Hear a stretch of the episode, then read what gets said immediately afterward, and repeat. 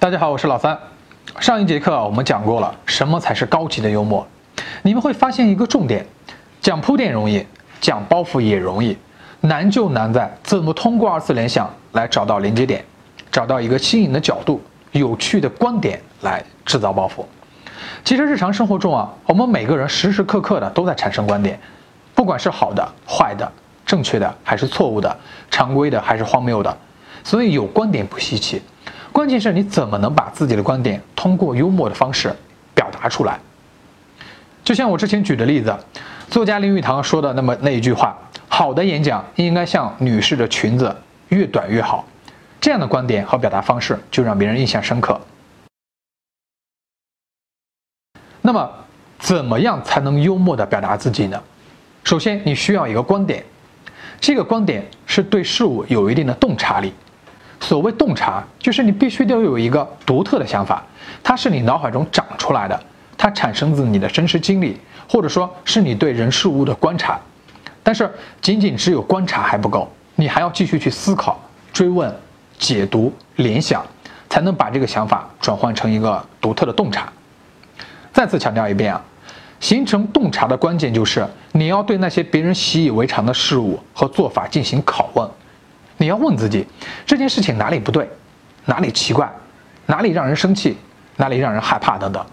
这样的话，你就能从中找出一些荒诞的或者说有趣的点来进行重新解读，形成你的洞察。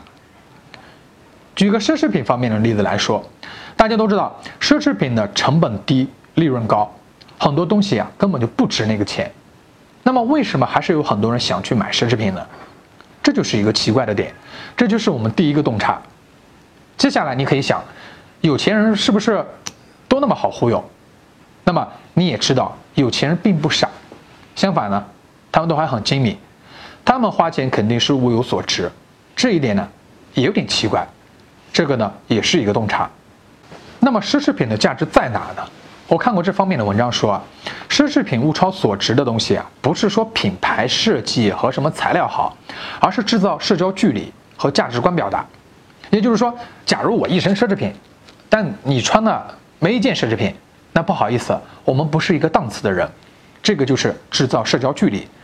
我追求精致的生活和品味，你追求东西的性价比，那么呢，我们不是一个类型的人。所以这是价值观表达。就好像上流社会啊，他那一套繁琐的礼仪啊，一言一行都要注意自己是不是很规范。你说这这不是给自己找不自在吗？为什么要这样做？这也是上流社会为了呢和普通人民大众制造距离，营造一种哎我是上流社会的人，你是普通民众的人。这个呢也是一个洞察。你还可以继续追问：买奢侈品的人是为了虚荣吗？或者说他是为了融入到某个社交圈？或者说他是为了怕被别人嘲笑吗？是为了享受生活吗？等等等等，多点追问，你就可以产生很很多的洞察，你就能看到同一事物不同的角度。比如拿黄西在一个节目中的一个案例来分析，女嘉宾说呢一段话，大致意思就是，女人的品味呢是体现在内衣上，有品位的女人的内衣啊，通常是外衣的三倍价格。那中心意思就是，内衣是外衣的三倍价格才算有品位。那多数人的想法是。那得买多贵的内衣啊？那买不起。但黄西的回回答是呢，那得买多便宜的内衣，哎，也是买不起的意思。多数人呢会顺着对方的意思，把目光盯在“贵”这个关键词上，而黄西盯的关键词呢是三倍。多数人想的是内衣要比外衣贵三倍，而黄西想的是想的是内衣要比外衣便宜三倍。哎，这就是找到了不同的切入点，就打破了别人的预期。再比如，有部分人买奢侈品呢，啊，是为了制造社交距离，彰显身份。那么我们就可以吐槽说，啊，有钱人花这么多钱啊，买的奢侈品性价比一点都不高，这真的是没钱的人理解不了的。你听这个段子前面的语气，你会以为是吐槽有钱，有钱人呢傻，结果说呢是没钱人理解不了的。这个也就是打破了铺垫的预期，制造了矛盾，幽默的效果就产生了。再比如说。哎，年轻的时候呢，我认为对高端社交圈来说，奢侈品是很重要的。年龄大了以后，我才发现，我年轻的时候想法是对的。你听这个段子前面的语气，你以为是啊，年龄大了，对很多东西呢就看透了，结果却是啊，我年轻的时候想法是对的。这句话就打破了前面铺垫的预期，制造了矛盾，幽默的效果呢就产生了。所以，幽默啊，它只是一个手段，它背后要表达的意思才是关键。洞察呢，就能够让你更好的表达自己独特的思想。所以，洞察多的人一定是一个有趣的人。洞察它不分大小，只要它启迪了我们就算。而且那些观察生活产生的小洞察呢，会更好，因为呢，它更容易引起别人的共鸣。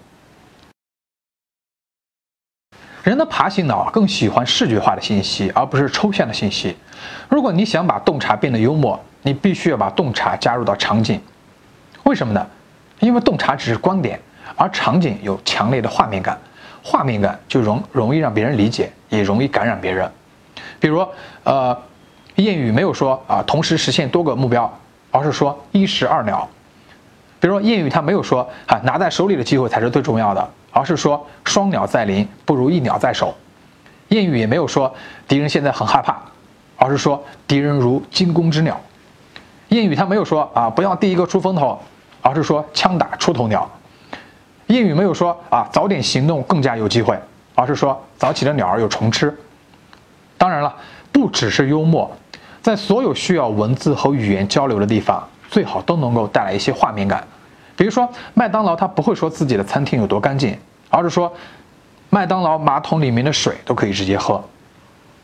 比如，马丁·路德·金并不是说我们追求人人生而平等，我们要减少种族歧视，而是说我梦想有一天，在佐治亚的红山上，昔日奴隶的儿子能够和奴隶主的儿子坐在一起，共叙兄兄弟情谊。再举个我们之前奢侈品方面的例子，如果你说啊，这个人一身的奢侈品太贵了。那么你就不如说，我浑身上下加起来还不如他一根鞋带值钱。如果你把你的洞察加入到这样的场景来演绎，就会有很强的感染力。之前我说过了，一个有趣的人是一种愉悦的惊喜，他得是一种意外。他认为你是这样，而你却不是。如果一个游戏你自己已经了如指掌了，你就会对这个游戏失去兴趣。如果你已经完全猜透了一个人，你也会对这个人失去兴趣。所以有时候呢，你需要开动一下脑筋，换个角度思考，想想还有什么意外之处。最后一定要明白的一点，学习任何事物最重要的不是学会了，而是通过刻意的练习，能够做到很熟练，直到成为高手。这样说呢，有点抽象，就没有什么意思。我们举个例子来说，就好像你去开车一样，想学会开车非常容易，但想成为赛车手就需要大量的练习。所以在后面的一周时间内呢，每天我都会给你们布置一些题目，让你们通过课程中学习到的这些方法来去编一些段子，来吸收内化课程上我所讲的这些内容。